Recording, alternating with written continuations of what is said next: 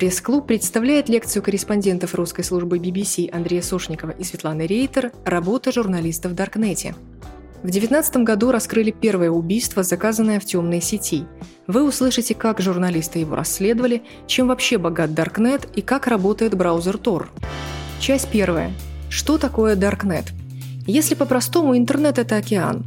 У него есть поверхность, куда мы легко попадаем каждый день, глубокая вода, то есть закрытые чаты и аккаунты, и самая темная вода, то есть сайты, которые нельзя увидеть без Тора. Вы сейчас, э, если все работает правильно, видите Алису и цитату из Льюиса Керрола. Вот э, примерно так же, на наш взгляд, э, около двух миллионов человек ежедневно уходят из обычной, ставшей уже нам привычной э, э, сети интернет в темную сеть, Darknet. И что они, собственно, там ищут и что находят, вот об этом мы сегодня и поговорим. Давайте сначала разберемся в терминологии. Darknet э, впервые стал упоминаться еще в 1970-е годы, когда не было вообще никакого интернета, и были университетские сети в Соединенных Штатах Америки, которые были спроектированы Пентагоном, и тогда Даркнетом называли сети, к которым нет доступа из вот этих больших сетей. То есть это были внутриуниверситетские какие-то сети или сети компаний внутренние.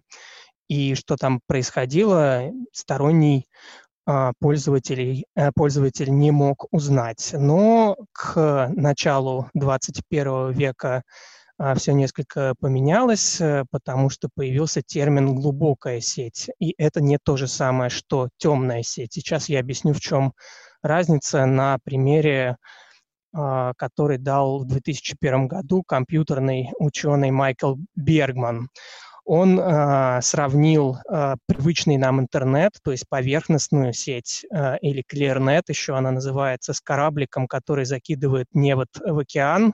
И вот те рыбы, которые там на, самом поверхности, на самой поверхности, которые можно достать этой сетью, это наш привычный интернет. Это то, что видят поисковики. Вот этот кораблик, это Google, допустим, или Яндекс, любой поисковик, который индексирует содержимое интернет-сайтов. Но проблема заключается в том, что далеко не до всех сайтов Google и Яндекс могут дотянуться. И то, до чего они не могут дотянуться, содержится в глубокой сети. Это могут быть как какие-то библиотечные архивы, к которым может быть доступ в интернете, но они не индексируются поисковыми сетями. Это могут быть закрытые аккаунты в Инстаграме, это могут быть чаты, закрытые в Телеграме. Это все, что угодно, что вы не можете найти в а, Гугле и Яндексе. И помимо глубокого интернета, есть еще темный интернет. Это то, к чему вы можете получить доступ только воспользовавшись э, таким браузером, как Tor. Это самый популярный способ попасть в Darknet. То есть Darknet — это часть глубокого интернета, доступ к которому можно получить только через специальный браузер. Как это все устроено? Вот э, сверху у нас Surface Web — это поверхностный интернет, Surface — это поверхность, э, это то, э, как я уже объяснил, к чему можно э, получить доступ э, поисковиками. А, глубокий интернет гораздо больший объем информации, но мы его не совсем видим, и темный интернет мы даже не представляем, что там происходит, потому что а, он ничем не индексируется, и доступ к нему только через специальный браузер. Соотношение между сайтами в привычном интернете и даркнете это как э, муха и слон, то есть в, на порядок меньше сайтов э, в даркнете, их вообще не очень много. Я специально выбрал 2016 год для сравнения, когда проводилось исследование и даркнета, и обычного интернета, чтобы мы примерно представляли, соотношение. И что интересно, с 2016 года количество сайтов и там, и там практически не изменилось.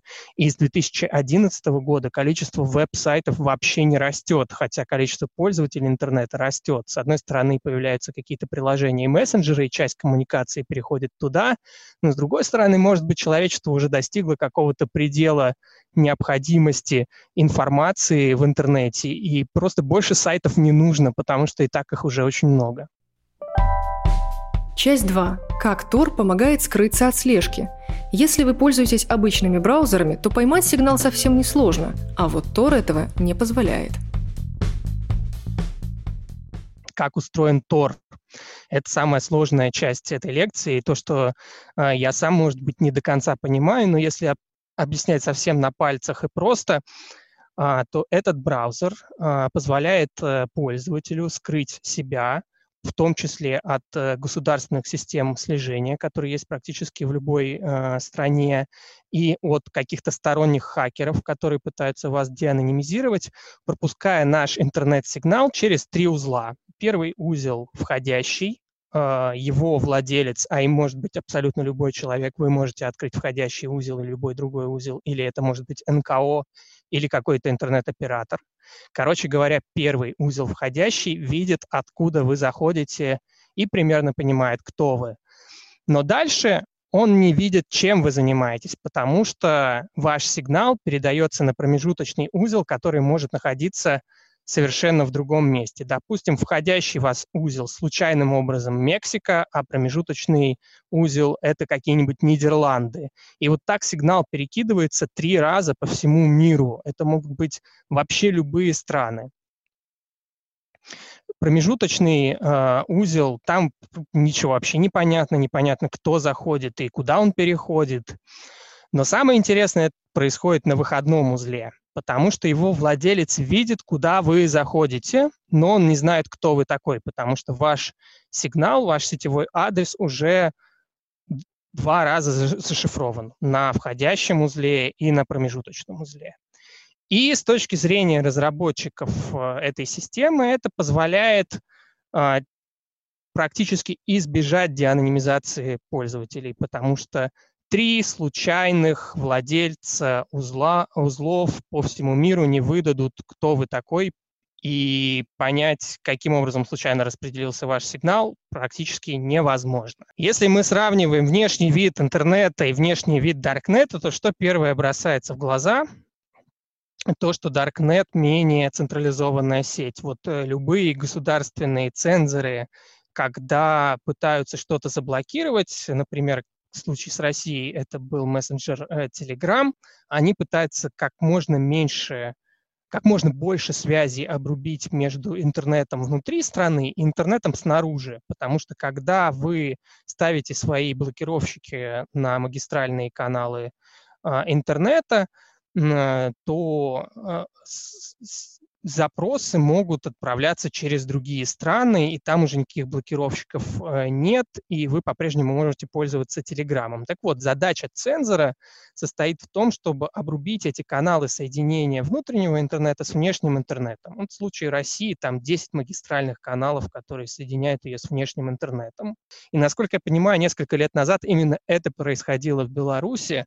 Если в России блокировали Телеграм, то в Беларуси государственный цензор пытался заблокировать блокировать э, Tor и, собственно, Darknet, и анонимайзеры, и тогда большие усилия были потрачены на то, чтобы собрать всю информацию о всех вот этих узлах, о которых я говорил, и все равно пользователи э, преодолели эту цензуру, э, подсоединившись к Даркнету не через публичные, а так через непубличные сетевые адреса, которые вы получаете по запросу у самой организации Tor. И для этого нужно всего лишь несколько лишних кликов совершить, а, чтобы продолжать пользоваться, несмотря на все эти усилия государства. Третья часть. Что ищут в Даркнете? Госсекреты, архивы чатов и форумов, ну и все, что нельзя приобрести законным путем. Кстати, самый популярный язык в Даркнете – русский.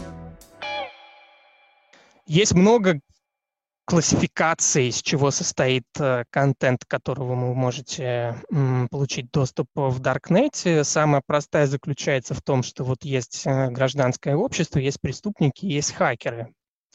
Но главный вопрос заключается в том, а чему прежде всего посвящен Даркнет. И давайте начнем с позитивного.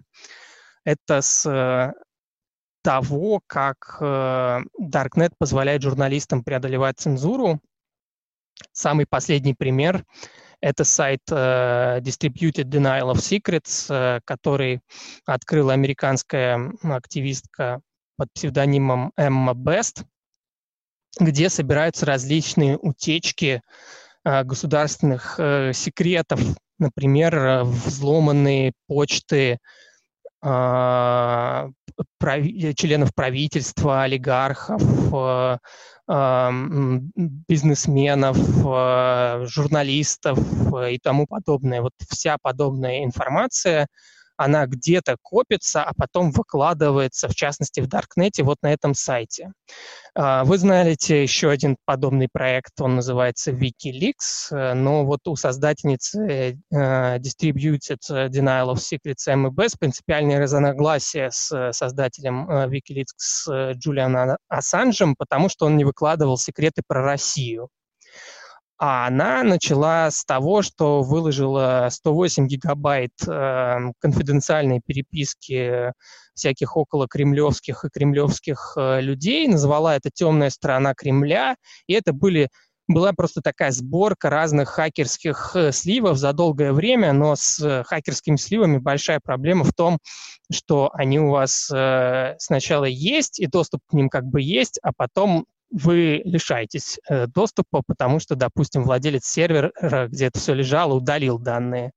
Но вот есть активисты, которые эти данные собирают, и в случае с э, uh, Distributed Denial of Secrets, так, я, по-моему, сейчас в Торе открыл как раз этот сайт. Вот, э, например, сливы, посвященные России. Там есть список сливов, которые они ищут, но еще не опубликовали. А, Россия почему-то относится к разделу Азия. Если мы кликнем на раздел Европа, то там будут какие-то сливы, связанные с Европейским Союзом. Вот великобританские, э, э, утечки, есть утечки, посвященные тем или иным корпорациям. В общем, если вы интересуетесь э, секретами или вам кажется, что а, фигурант э, вашего расследования может каким-то образом в них упоминаться, то пользуйтесь этой возможностью, а, зайдите на сайт Distributed Denial of Secrets и посмотрите там по странам, что вас может интересовать. А, не все здесь можно открыть в полноэкранном режиме. В общем, там там, например, многократно упоминается президент Беларуси в, а, в темной стороне Кремля. Можете скачать и почитать, а, в каком контексте и кем. Но самое популярное, что есть э, в Даркнете, это даже не э, всякие сайты и сервисы э, для журналистов. Кстати, я забыл о них э, рассказать. Сейчас вам покажу еще один. Он называется Secure Drop. Его используют многие редакции западных изданий по всему миру. Вот, например, как это выглядит у New York Times. Вы можете туда как э, whistleblower, как человек, который хочет поделиться секретами, абсолютно анонимно передать информацию, и редакция ее получит и не узнает, кто вы такой. А, когда Эдвард Сноуден, сотрудник Агентства национальной безопасности США, передавал а, государственные секреты этой страны журналистам Guardian и еще какого-то издания, как раз Нью-Йорк э, Таймс это и был, спасибо Света, он использовал сервис Secure Drop. И сейчас, если вы зайдете на сайт э, Secure Drop, вы увидите там довольно длинный список э, медийных организаций, некоммерческих организаций, которые предлагают им таким образом передавать секреты, если они у вас есть. А, но, к сожалению, ни одной российской или белорусской организации в этом списке нет. Но есть, э, например, Guardian, у которых есть даже русскоязычный интерфейс э, для этого инструмента. В новой газете есть свой, наверное, инструмент, который они используют для э, получения данных от инсайдеров, и такой же инструмент есть у Медузы, и такой же есть у ФБК, но это не Secure Drop. Он интерфейс не расположен в Darknet, он расположен в обычном интернете. Итак, чему же, собственно, в первую очередь посвящен Darknet? А посвящен он на самом деле не каким-то государственным секретам, а криминалу. Да, к сожалению, преступники полностью оккупировали скрытую сеть, и для них это основной источник сейчас э, э, доступа к различным сервисам. Назовем это так пока широко. А если мы берем а, классификацию а, тем, то вот 57% всех активных сайтов – это криминал, 15% из всего посвящено наркотикам, 12% из всего, что есть в Даркнете, посвящено нелегальным финансовым услугам, э, там, обналичиванию денег, если речь идет о России, или легализации доходов, если речь идет о Западе, или биткоину, или уходу от налогов, или покупке банковских карт. В общем, там целый очень широкий, на самом деле, спектр э, услуг и финансовых в том числе. Мы сейчас на нелегальный, про нелегальную порнографию поговорим. Э, есть несколько исследований, посвященных э, этому явлению. Э, зачем вообще люди публикуют порнографию в Даркнете? Потому что в обычном интернете нелегальную порнографию с ней уже научились как-то более-менее бороться. Поэтому, опять же, преступники используют э, Darknet, но на самом деле не так много сайтов э, э, этому э, посвящены. 4,5% по одному исследованию и 2% по другому, но там формулировка немного другая. Сексуальное насилие, абьюз в одном случае и нелегальная порнография в другом. Но а, исследователи из э, глобальной комиссии по интернет-управлению а, поставили некий радар на выходные узлы сети Tor и смотрели, куда вообще люди заходят. И оказалось, что 80% запросов, которые вообще осуществляются в Даркнете, они как раз к детской порнографии, то есть э, самой нелегальной э, порнографии, которая только может быть. Но они тут же сделали оговорку, что это не демонстрация того, что пользователи Даркнета сплошь педофилы. Возможно, речь идет о запросах автоматических, которые осуществляются различными госорганами и некоммерческими организациями, которые борются как раз э, с детской порнографией. И пример у меня даже есть. Это Европол, который скачивает очень много детской порнографии, чтобы потом деанонимизировать ее создателей. И у них есть э, специальный раздел на сайте Европола, который называется Trace an Object.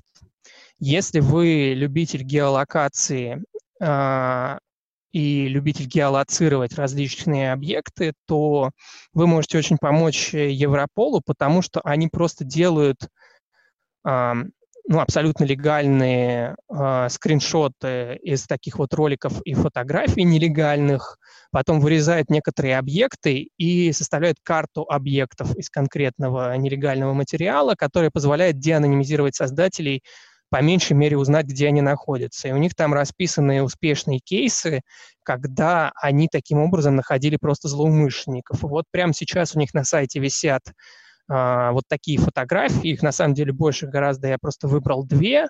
Вот в левом случае они просят э, выяснить, что это за логотип на майке, а во втором случае они утверждают, что это некий отель, и мы видим э, шезлонг и какие-то кустики, и такую вот каменную кладку, и они э, утверждают, что предполагают, что, возможно, кто-то найдет похожие снимки в интернете, или кто-то просто останавливался в этом отеле, чтобы понять, где этот нелегальный материал был снят. И пользователи реально в Твиттере, например, объединяются в группы и ищут эти объекты.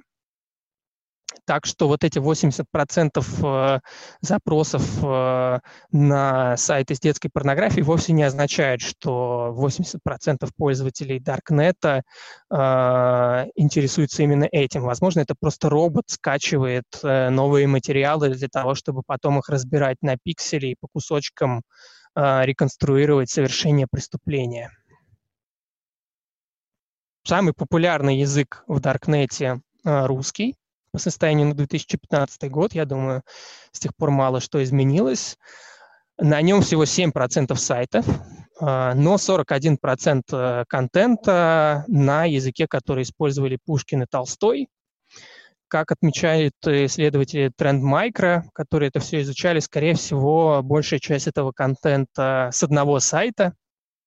И сайт этот назывался Russian Anonymous Marketplace – с тех пор э, МВД России отчиталось о закрытии этого сайта. Представлял собой он просто форум, где продавцы наркотиков э, предлагали э, купить у них товар.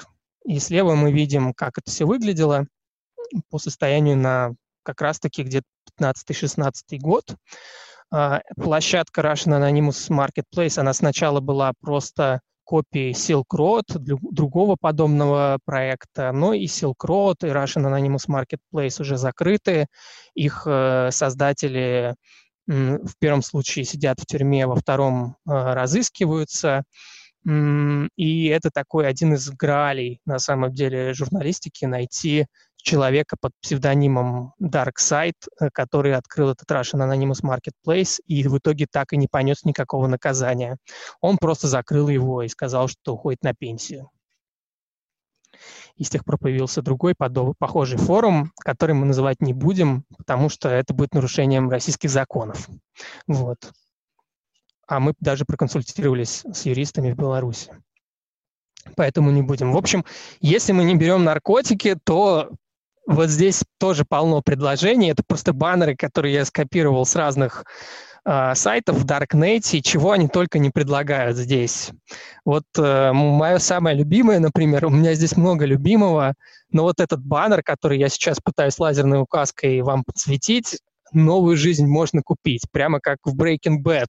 Вы можете купить себе новый паспорт, новую личность, у вас будет какая-то история соцсетей, но там нету пока отзывов от э, пользователей, поэтому неизвестно, работает это все или нет, или это какая-то подстава. Ну вот еще хороший баннер «Устраним ваших конкурентов», но там не предлагают их убивать, а предлагают, например, сжечь ларек. Вот такие услуги можно заказать в Даркнете. Можно купить вполне легальные вещи, например, оборудование для майнинга биткоинов или авиабилеты в Румынию. А подозрительно дешевые айфоны – это такая серая зона. И, конечно, краеугольный камень всего русского Даркнета, а именно обнал. Что такое обнал? Я уверен, что в Беларуси это тоже очень распространено. Обнал – это когда у вас есть подставная фирма, зарегистрированная на бездомного, и она получила какой-нибудь сумасшедший государственный контракт, или даже не государственный, а просто, ну, там, частный контракт, например.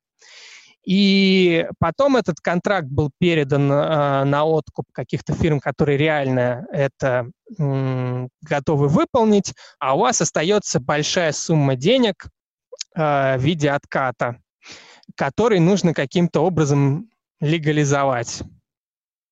И поскольку Росфинмониторинг видит все ваши транзакции, это должно выглядеть так, как будто вы реально что-то покупаете. А на самом деле вам нужно цифры с банковского счета перевести в кэш. Вот так работает обнал. Понятно объяснил или нет? Да, мне кажется, на Западе это работает совершенно по-другому. Вы, допустим, наркоторговец, и у вас на улицах э, ребята продают наркотики, у вас есть кэш, но вы не можете взять этот кэш, прийти и купить дом или машину. Вам нужно, чтобы этот кэш каким-то образом попал на банковский счет. И тогда вы эти деньги легализуете. Например, открываете, как Breaking Bad в сериале э, «Мойку машин». Там мойка машин была. Прачечная, это где они прятали нарколабораторию, а деньги они легализовывали через мойку, автомойку. Короче говоря, вот в чем разница между обналом и легализацией. Если мы находимся в западном Даркнете, то, скорее всего, там будет баннер точно такой же, но посвященный легализации. А у нас это в странах э, СНГ, в постсоветских странах это обнал. В общем, я думаю, вы уже успели изучить предложения всяких нелегальных сервисов. Мне кажется, что это все выглядит вот так да, как э, раньше выглядели наши улицы, где висела куча каких-то мутных объявлений, и не было никакого института репутации, вы можете содрать э, любой номер телефона и дальше сами разбираетесь с поставщиком. Но в последнее время все меняется. Давайте еще раз посмотрим на эти услуги, но уже более углубленно.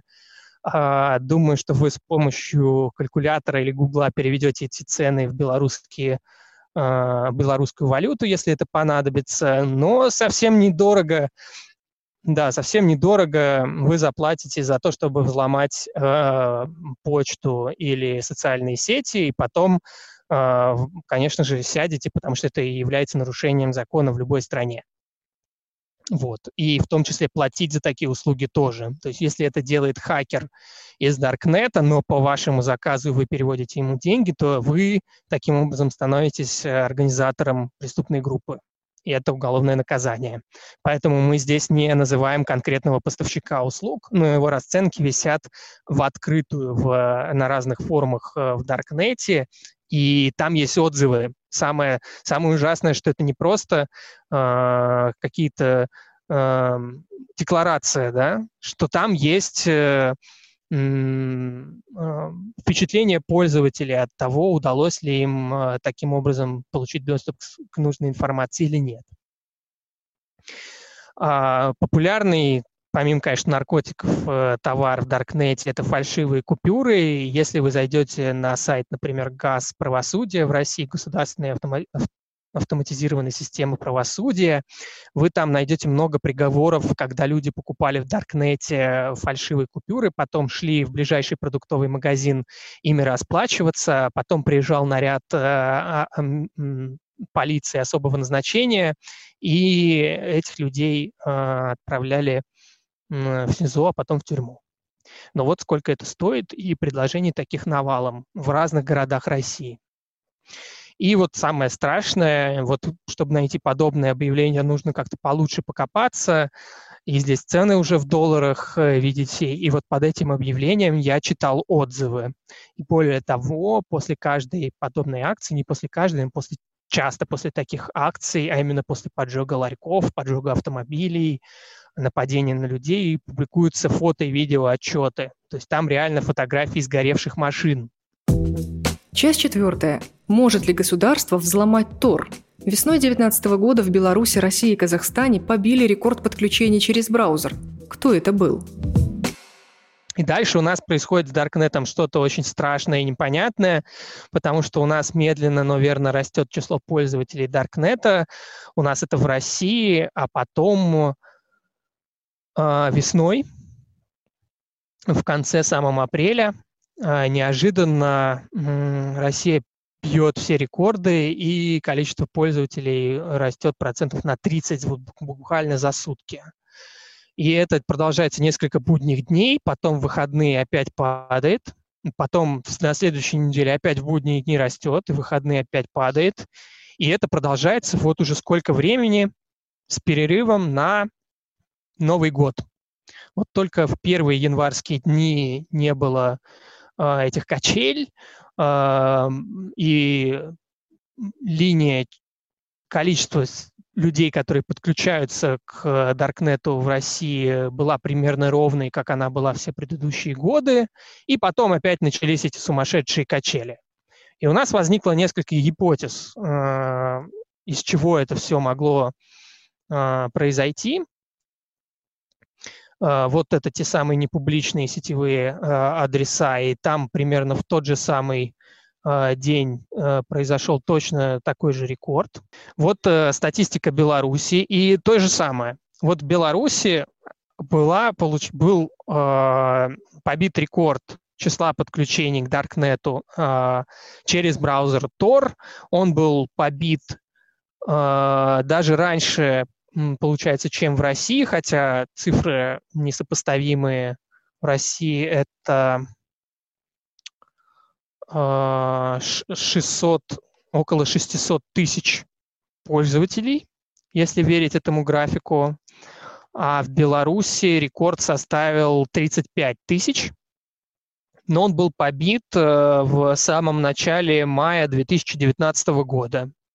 И в Беларуси продолжают, э, э, продолжаются эти качели. Да? То есть в чем они заключаются? У вас есть прямая линия примерно прямая, с небольшими там а, ответвлениями вверх или вниз, которая демонстрирует число пользователей сети Darknet, а именно число пользователей браузера Tor а, по конкретной стране. И в, практически во всех странах эта линия, она вот идет немного вверх и вправо, потому что пользователей становится больше, интерес к сети растет, э, становится больше опытных пользователей, которые чаще пользуются. Если есть какой-то акт государственной цензуры, то количество пользователей растет. Если праздники и людям не до этого, то количество пользователей падает. А в таких странах, как Беларусь, Россия и Казахстан, но в первую очередь в России, а, одновременно весной 2019 года начинаются вот эти страшнейшие качели, когда в будние дни с понедельника э, начинается какой-то невероятный рост, и потом к выходным он падает.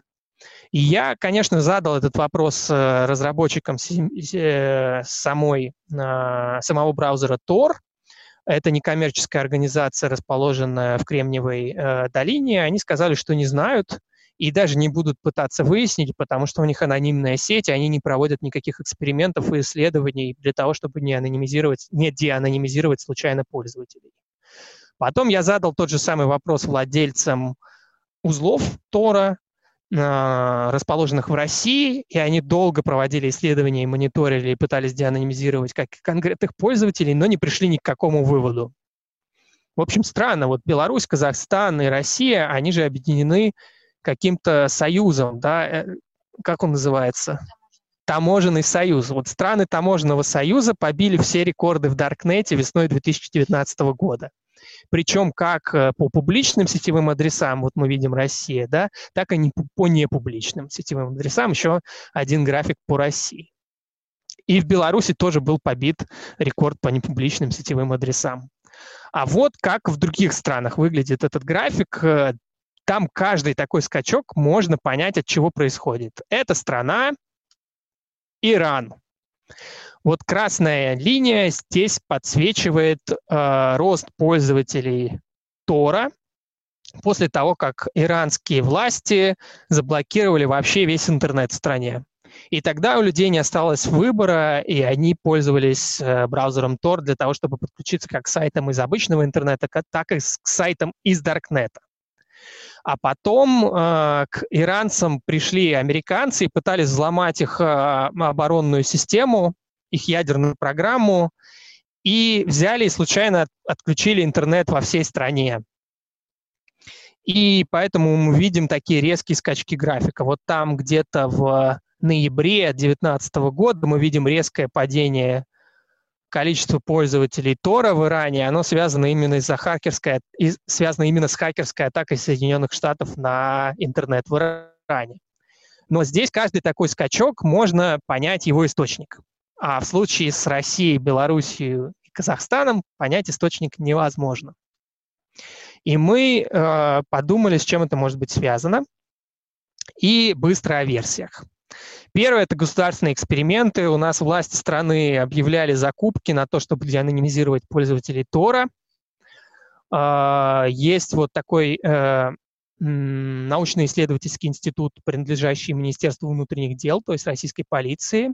Офис его расположен э, вот в этом здании, находящемся за Э, канализационной какой-то трубой на улице пруд ключики в Москве за колючей проволокой. И вот серое здание за трубой это и есть э, этот НИИ. И в этом НИИ сидят люди, которые решили, а давайте мы деанонимизируем пользователей Тора. И объявили даже государственный тендер на это. И этот тендер выиграла структура государственной корпорации Ростех, которая у нас отвечает за, все, за весь интернет и за всякие инновации – и она не смогла деанонимизировать пользователей Тора, потому что архитектура сети на самом деле не позволяет это сделать. И тогда НИИ, принадлежащий российской полиции, подал в суд на дочку Ростеха, но они как-то там мирно решили, что они имеют претензии друг к другу. Короче, несколько миллионов рублей ушли никуда, и тогда это был 2014 год, эксперимент э, оказался неудачным. В 2019 году появилась хакерская группа Digital Revolution в России, которая занимается тем, что взламывает подрядчиков спецслужб. И однажды я прихожу на работу, открываю почту, а у меня там лежат документы про то, как российское государство пытается взломать Тор и деанонимизировать его пользователей. И документы эти были достаточно обширные. Это такая вот там было несколько десятков страниц э, технических характеристик системы Nautilus. Nautilus — это и есть та самая программа, и справа вот э, скриншот, как она примерно выглядит, которая собирает информацию о пользователей для того, пользователях для того, чтобы их деанонимизировать, понять, куда они заходят и кто они вообще такие. Когда все интернет-провайдеры под колпаком государства должны по первому требованию спецслужбам предоставлять все сведения о своих пользователей, пользователях Tor это единственная возможность, и различные анонимайзеры — это единственная возможность скрыть от государства то, чем э, вы интересуетесь э, в сети. Но когда государство берет и создает кучу узлов фальшивых для того, чтобы вас деанонимизировать, есть маленький, очень небольшой процент вероятности, что ваш сигнал случайно распределится на три узла, которые принадлежат государству, и оно тогда все о вас узнает. Но эта вероятность крайне мала, это меньше там каких-то сотых долей процента. Скорее всего, ваш сигнал пойдет куда-то там сначала в Африку, потом в Америку, потом в Нидерланды, и очень маловероятно, что ваш сигнал пойдет в, на скомпрометированные узлы, которые создало государство вот в рамках этого проекта Nautilus. Это мы говорим сейчас о России. И в том же описании Наутилуса подчеркивается, что в настоящее время отсутствуют успешные примеры реализации средств идентификации трафика Tor-сети. Ну, короче говоря, они не могут деанонимизировать никого. И это один в один то, что говорил Эдвард Сноуден, когда сливал журналистам данные о том, как американское агентство национальной безопасности пытается проводить ровно такие же эксперименты. Там есть интересная деталь, заключающаяся в том, что шведские ученые, они отслеживают вот эти враждебные узлы сети Tor, чтобы понять, как государства пытаются осуществлять хакерские атаки на пользователей сети. И они тогда заметили, что э, есть 19 узлов, где эти хакерские атаки осуществляются, и они используют одну очень редкую версию Тора 0.2.2.37. А, и 18 из 19 узлов управлялись из России, писали шведы в своем исследовании, один из США, но, скорее всего, это был какой-то тоже подставной американский узел. Короче говоря, в документах, которые я получил в 2019 году от хакеров, а, указана ровно та же самая версия Тора. Таким образом, мы имеем подтверждение с двух сторон, что э, в России власти пытаются эти эксперименты проводить. Вот подробнее, как выглядит интерфейс программы Nautilus. Вторая версия заключается в том, что кто-то использует кучу взломанных устройств, скорее всего, это как компьютеры или устройства интернета вещей, для того, чтобы осуществлять хакерские атаки или э, рассылать спам. И сигнал, который передается через эти устройства, через эту сеть э, взломанных устройств, чтобы не выявить его автора, проводится через Tor. И так уже было. Вы можете погуглить э, рекламный ботнет MeWait, который заразил 5 миллионов компьютеров, а потом эти 5 миллионов компьютеров использовал для того, чтобы рассылать спам.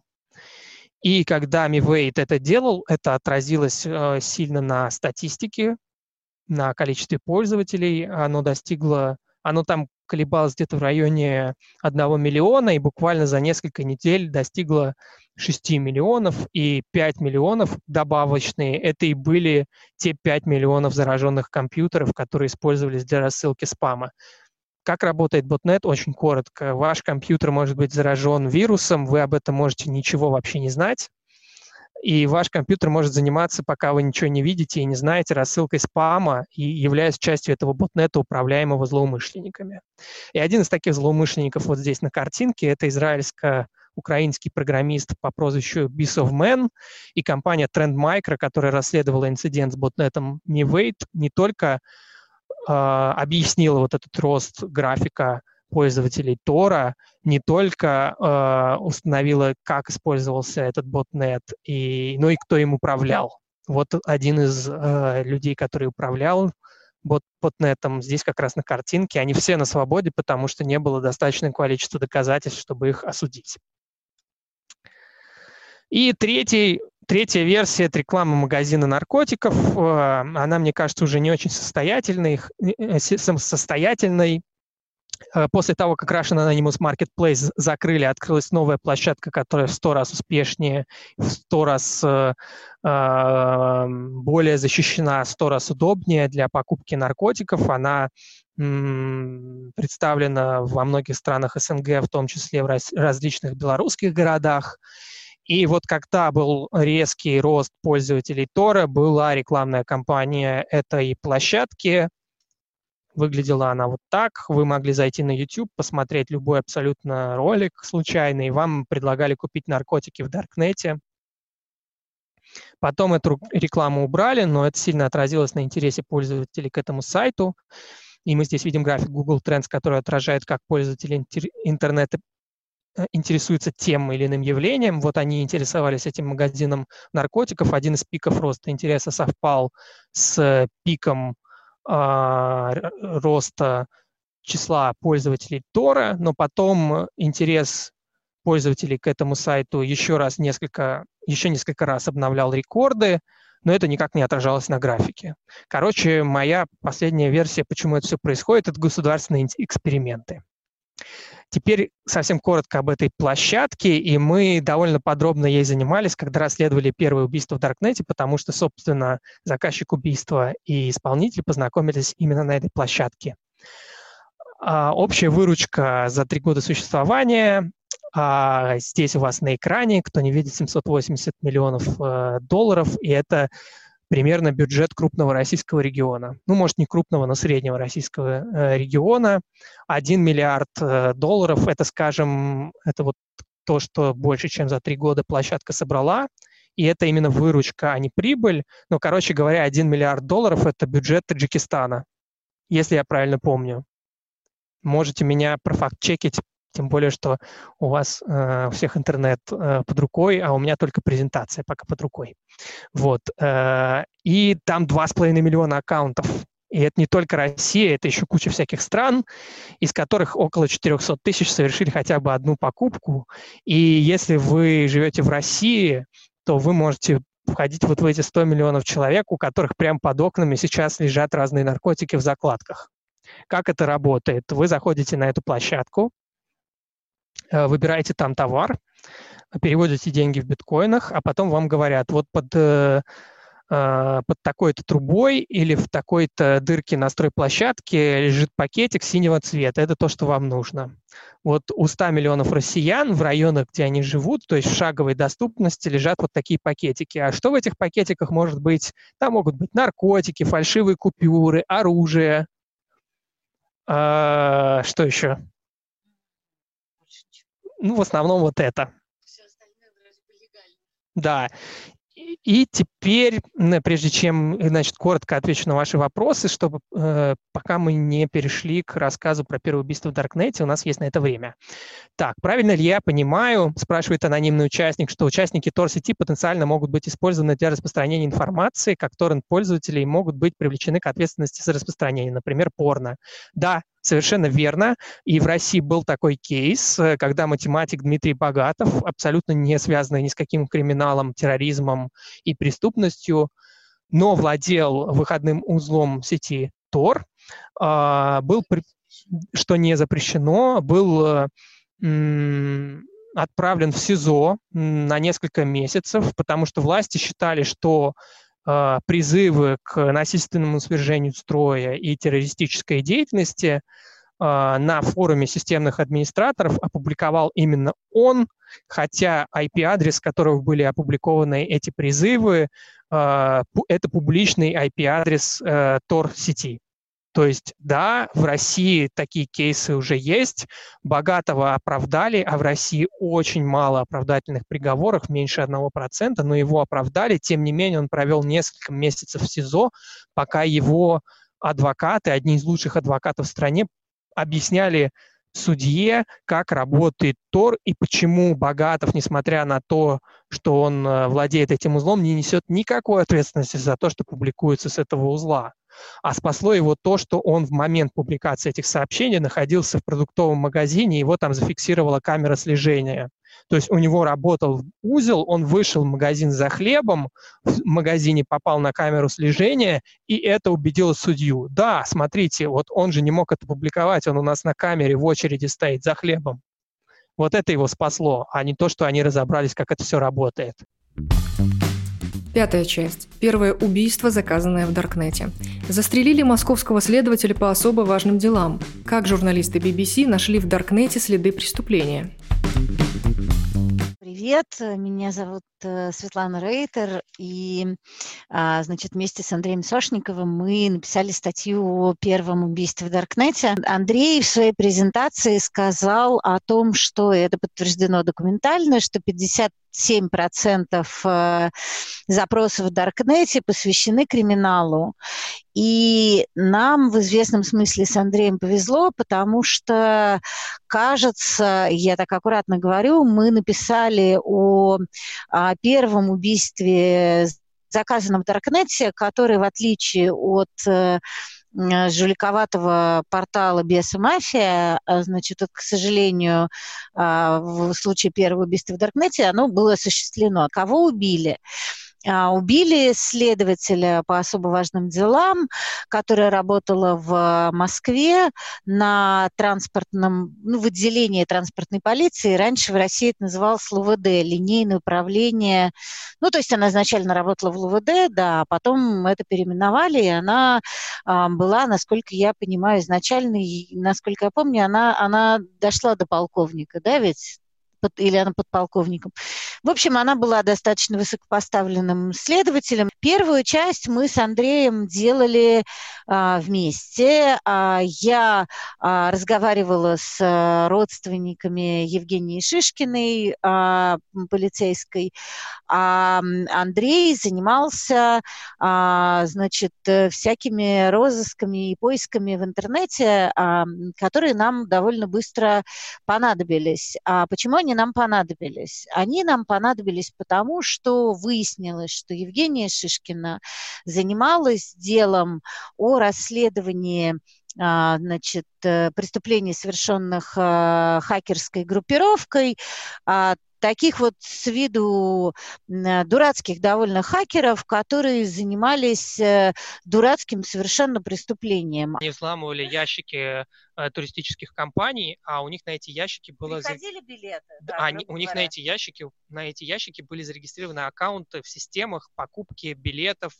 авиабилетов и железнодорожных, железнодорожных билетов. билетов да. И у них там везде были кредиты, то есть они много денег сразу же закидывали, чтобы много билетов покупать. И они покупали билеты от лица этих а, а, туристических компаний, но не на людей, которые реально ими хотят воспользоваться, а на так называемых Все. дропов. Вот здесь я же, по-моему, помню, да. Вот, и извините, ради бога, просто техническая часть никогда не была моей сильной стороной. Вот, и, в общем, э, значит, э, а, билеты оформлялись на дропов, которые шли а, в билетной кассы, билеты радостно сдавали, при этом, значит, ну, понятно, что оформлялись билеты сам, на самые длинные расстояния из возможных, если речь шла о железнодорожных э, авиабилетах. Насколько я помню, все билеты внутри страны, вот, насколько я помню. И Таким образом, значит, дропы шли в кассы, сдавали эти билеты, получали деньги и тут же сдавали их дроповодам. Ну, а дроповоды дальше уже там выше, выше, выше, и какой-то свой небольшой навар они с этого дела получали. Но, в общем, на самом деле хакеры действительно какие-то не крупные, какие-то мелкие, и, ну, в общем, ну, сколько они там? В, общ, в общей сложности, насколько я помню, ущерб общий от их действий составил, ну, может быть, порядка 37, опять же, поправь меня, Андрей, я не помню, миллионов рублей. Мне кажется так. Это на самом деле небольшие деньги. И это было последнее дело, которым занималась следователь Евгения Шишкина. И пошла такая информация, значит, в э, СМИ, что к ее убийству может быть причастен один из э, хакерской группировки, а именно Ярослав Сумбаев, который бежал из страны.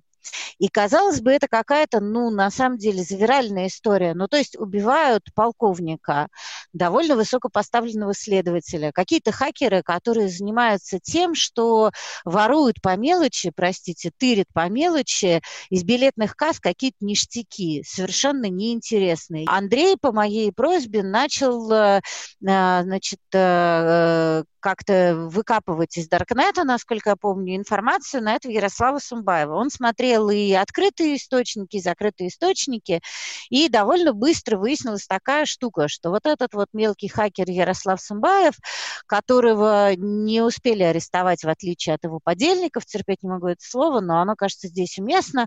Так вот, значит, Ярослав Сумбаев, он умудрился бежать за границу, хотя дважды был объявлен в розыск, один раз федеральный розыск по всей России, второй раз в Интерпол. В общем, он бежал, и а, непонятно, где он, значит, находился на момент, когда мы писали первый материал, вот, но а, значит, при этом Андрей довольно быстро обнаружил, что Ярослав Самбаев, в общем, не так уж и прост, что он, а, а, во-первых, довольно писал там, не знаю, невероятно а, агрессивные посты в Фейсбуке. На форумах он писал а, а, напрямую, как ненавидит а, всех ментов, и, а, значит, а, значит, на форуме он а, как, по его мнению, стоит с этими ментами обойтись. Плюс к этому, это тоже огромная заслуга Андрея, значит, выяснилось, что у Евгении Шишкиной э, а, не, незадолго до убийства сожгли машину,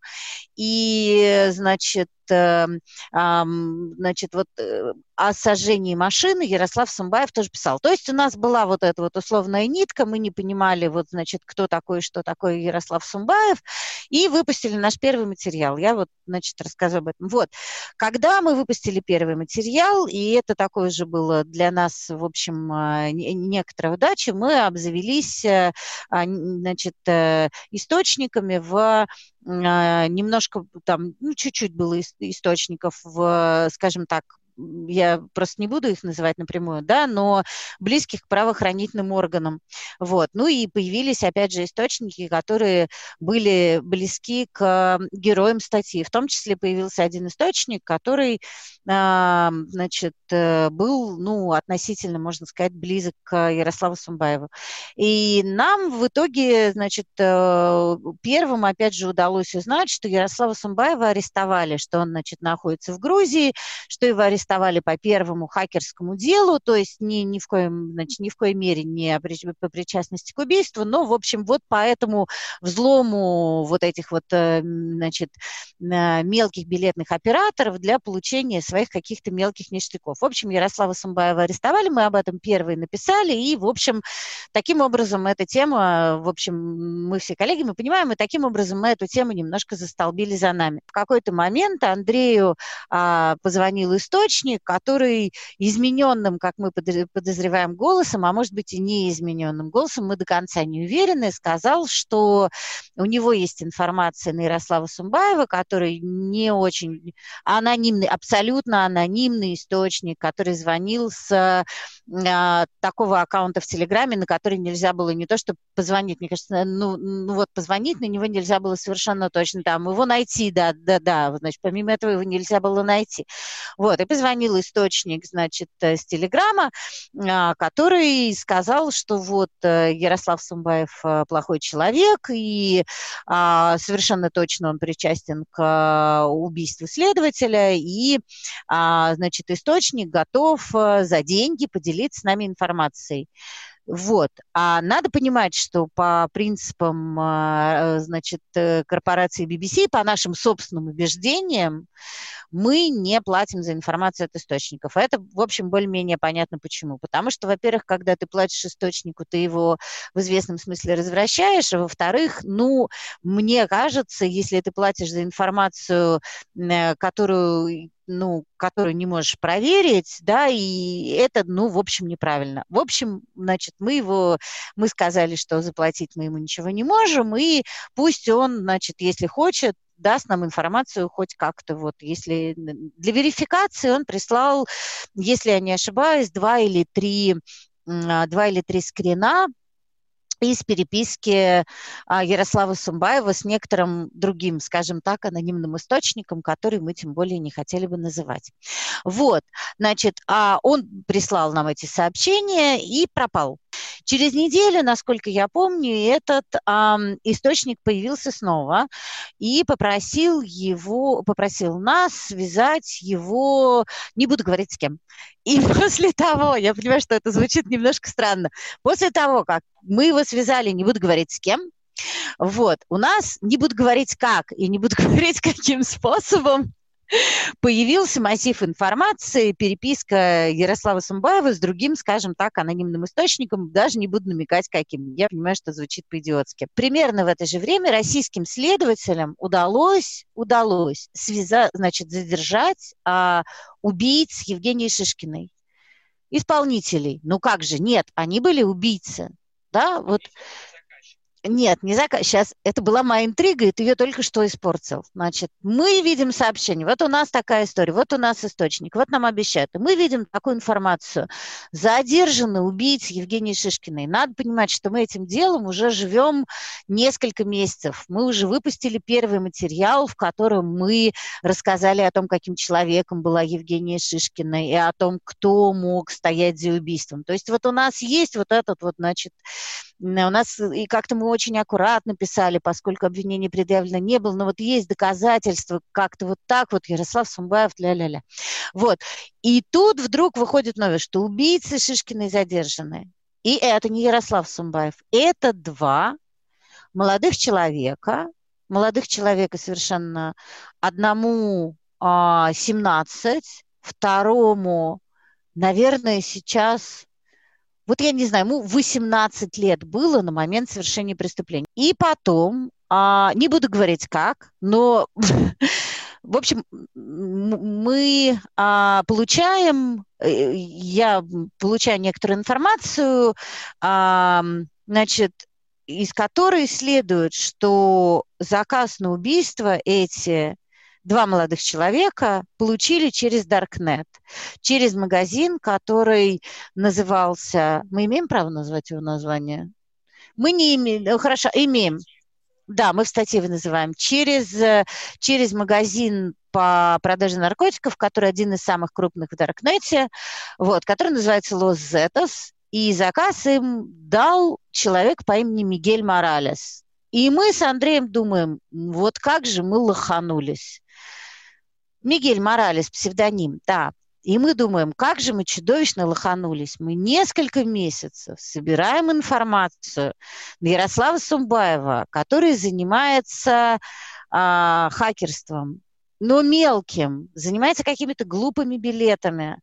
А тут вот, значит, Э, взяли заказ у, э, значит, э, торговца, у, там, не знаю, у крупного торговца наркотиками, да, у, там, условно говоря, у директора магазина в Даркнете, вот, а, значит, по кличке Мигель Моралес. Вот. А дальше Андрей нач- начинает там копать, а я начинаю бегать по источникам. А тут еще такая история. Мы несколько месяцев занимаемся этой э, штукой, и я э, пытаюсь соблюдать правила, которые, в общем, э, такое, ну, довольно ключевое для любого человека, который работает с источниками, с живыми источниками, с людьми. То есть источники, которые появились у нас за время написания первой статьи, я их как-то а, бесталанно или как могу охмуряю. То есть я им раз в неделю звоню, я их поздравляю со всеми праздниками, я им говорю, как ваши дела, а что нового. Они, может быть, конечно, от меня устают, вот. Но при этом у них закрепляется некий такой образ в голове, что если что-то происходит по теме Евгении Шишкиной, надо звонить вот этой сумасшедшей, которая нас зачем-то поздравляет с праздниками, я иронизирую, да, и спрашивает, как у нас дела, нет ли у нас чего нового. Я себе просто ставлю такие вот, я себе я не ставлю напоминалки на телефон, потому что технически тупой человек, но я себе в органайзер записываю раз в неделю, звонить туда-то, звонить сюда-то. И я им действительно звоню и периодически там говорю, давайте чай попьем. Это делаю регулярно, вне зависимости от новостной повестки, занимаюсь я этой темой или нет. То есть вот эти источники, которые у нас появились, я понимаю, что они, в общем, полезны, они по другим историям могут быть полезными, поэтому надо с ними общаться. Так вот, как пока Андрей, значит, значит, разыскивает в Даркнете, я встречаюсь с одним из источников, и он мне говорит потрясающую штуку. Он мне говорит, что Мигель Моралес, вот этот таинственный владелец одного из самых крупных в российском Даркнете, можно ведь так сказать, магазин наркотиков со всеми прекрасными там, э, там акциями, соревнованиями, кто быстрее найдет закладку, вот, что значит вот этот Мигель Моралес и есть Ярослав Сумбаев. И тут мы понимаем, бинго, мы понимаем, что у нас есть источник, который рассказывает нам на самом деле довольно крутую штуку. Он нам рассказывает, что вот этот вот хакер, которого я по скудоумию считала каким-то мелкотравчатым, ну, потому что, ну, чего там, ну, что он там делал, да?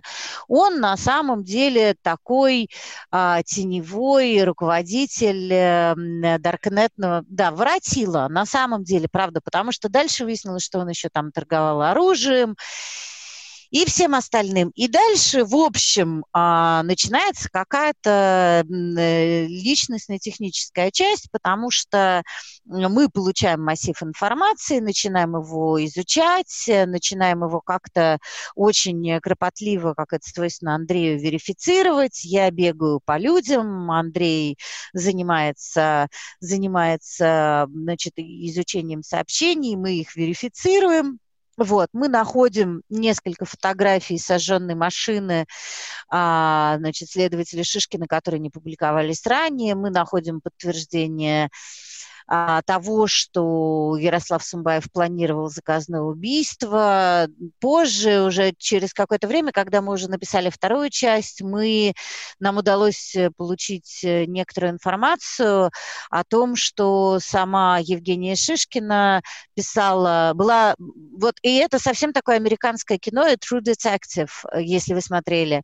А если не смотрели, то обязательно посмотрите. Сама Евгения Шишкина, вот эта пассионарная, страстная прекрасная женщина армянская, которая действительно была, мы ее проверили, перепроверили всю насквозь. Она действительно была таким честным следователем, и она в известном смысле была одержима Ярославом Сумбаевым и очень хотела его поймать. И потом мы видели, нам просто показали, не буду говорить кто, не буду говорить как, не буду говорить где и при каких обстоятельствах, но мы видели, что она сама писала по поводу Ярослава Сумбаева, и она как раз говорила, что я от него не отстану, я чувствую, как он дышит мне в спину, но я не отступлю. В процессе мы верифицировали, как могли информацию, и, в общем, наверное, наверное, а, на этом все. И последняя часть – инструменты. Что в Даркнете вместо Google и как правильно искать информацию? Какие инструменты э, мы использовали для того, чтобы искать информацию в Даркнете. Ну, самое простое, что может быть, и в э, случае с данным расследованием это было проще всего, Ярослав Сумбаев э, не скрывал своего имени после того, как был объявлен в розыск. Он решил, что после того, как его фотография появилась на сайте Интерпола, он может свободно рассказывать о своих похождениях, э, набивая таким образом себе репутацию среди вот этих даркнетовских воротил. В общем, он стал чем-то вроде вора в законе, но в даркнетовскую эпоху, когда м, твой уровень как бы преступной доблести определяет э, приток э, клиентов и уважение к тебе со стороны твоих компаньонов. Поэтому он писал почти так. Я действительно тот самый Ярослав Сумбаев. Я действительно тот самый, да, который объявлен в Интерполе в розыск. Э, и у меня есть такие-то, такие-то дела. Про наркотики он никогда не писал, но он писал про билеты. И таким образом нам удалось выяснить его ник, который он использовал на большинстве Darknet форумов. Ник был очень простой, хулиган. И нам было бы очень сложно искать всех пользователей Даркнета, которые э, пишут от имени хулиган, потому что их очень много, но он писал это слово с ошибкой, он писал латиницей, но с ошибкой. И вот таких, э, кто пишет с латиницей, но с ошибкой, он был один. И нам удалось собрать действительно большой массив его сообщений на разных форумах в Даркнете, которые были посвящены разным э, преступным схемам и обналу, и продаже ворованных билетов. Они ведь не только их э, дропом сдавали, чтобы те потом в кассу шли и деньги получали, они ведь реально эти билеты перепродавали, и вы могли полететь в Дубае за счет какой-нибудь турфирмы, хотя этот билет был ворованный, но вас бы даже с участником не привлекли за эту схему, потому что ну, вы купили билет. Откуда вам знать, что он ворованный или нет? В общем, люди пользовались этим, эти услуги тоже продавались в Даркнете. Короче говоря, Сумбаев писал от этого ника хулиган, но он скрывал, что он занимается наркотиками, а это был основной его источник доходов. И когда мы получили доступ к его переписке, мы там увидели кучу косвенных свидетельств того, что он продает э, наркотики, хотя напрямую он даже со своими близкими собеседниками это не обсуждал. И чтобы собрать необходимую нам информацию, мы использовали несколько инструментов, коротко расскажу о них. А, вот этот сервис DarkOwl, он вообще коммерческий, и он занимается тем, что мониторит а, весь Darknet он собирает всю информацию с, со всех форумов, до которых может дотянуться.